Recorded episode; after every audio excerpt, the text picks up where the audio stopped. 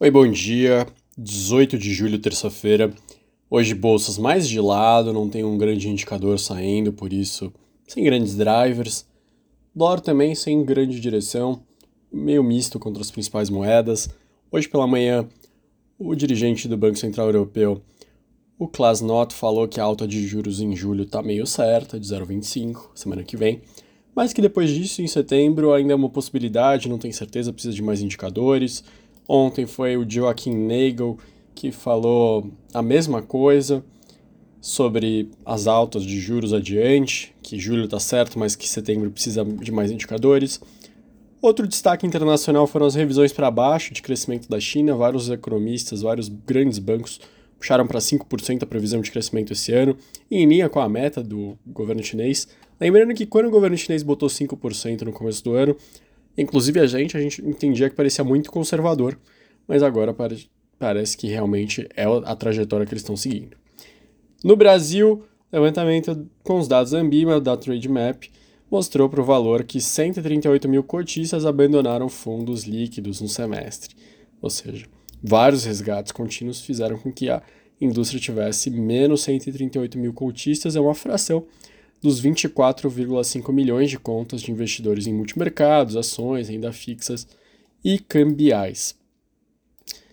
Se a gente pegar agora os multimercados, tiveram uma diminuição de 398 mil cotistas, as carteiras de ações 347, fundos cambiais 8.500, fundos de renda fixa ganharam 616 mil.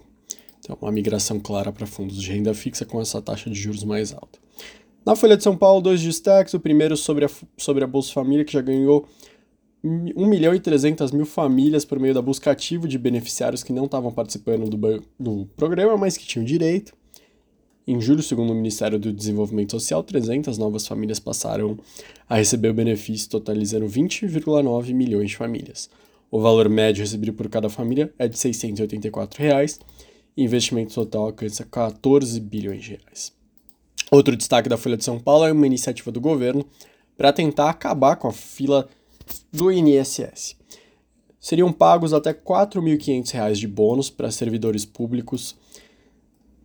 Para destravar essa fila, segundo as informações da Folha, o bônus administrativo deveria ser de 68 por ponto de tarefa concluída, o máximo de pontos a serem feitos é de 67.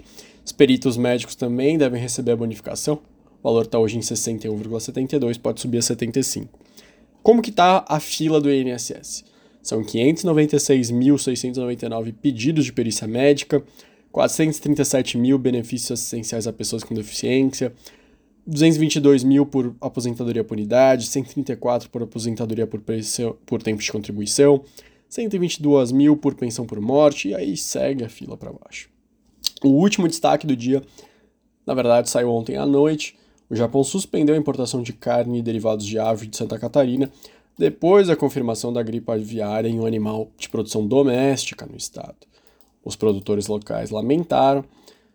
O governo falou que está fazendo os esforços necessários para identificar onde aconteceu e verificar, fazer mais inspeções para garantir que é algo isolado, mas a gente já sabe que isso era um risco que poderia acontecer.